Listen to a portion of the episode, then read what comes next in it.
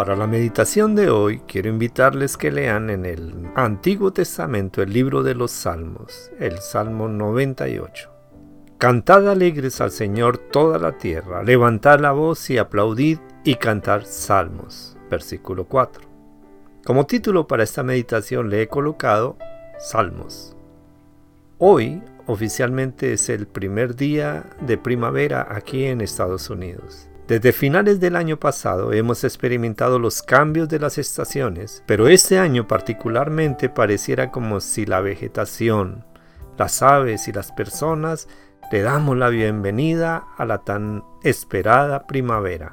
Me identifico con el salmista porque tenía la ventaja de alabar a Dios en contacto con la naturaleza. A partir de esa estación, las personas andamos con ropa más liviana y todos deseamos estar más tiempo al aire libre.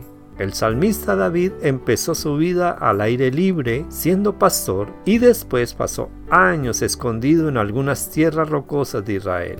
No es extraño que nos lo comparta su gran amor por Dios y por la naturaleza a través de muchos de sus poemas. Los salmos presentan un mundo perfectamente coordinado, sustentado en su totalidad por un Dios personal que lo cuida y lo vigila. Toda la creación le anunciaba a nuestros sentidos el esplendor de un Dios invisible e indomable.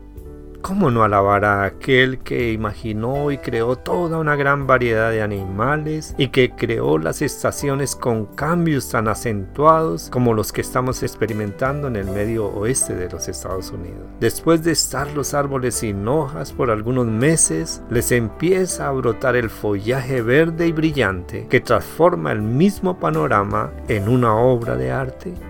En la mente del salmista el mundo no puede contener el deleite que provoca el Señor. Cantad alegres al Señor toda la tierra, levantad la voz y aplaudid y cantar salmos. La naturaleza misma se une expresando, los ríos batan las manos, los montes todos hagan regocijo, versículo 8. Los salmos solucionan maravillosamente el problema de una cultura de alabanza deficiente al proporcionar las palabras necesarias. Lo único que debemos hacer es compenetrarnos con esas expresiones y permitir que Dios utilice los salmos para recordar nuestras actitudes internas. Con su alabanza las criaturas reconocen gozosamente que todo lo bueno procede del Creador Dios nos ha bendecido de muchas maneras y quiere que recibamos la bendición, quien es el Señor Jesucristo, para que seamos de bendición también a otros. Les habló su amigo y hermano en Cristo, el pastor Juan López. Bendiciones a todos.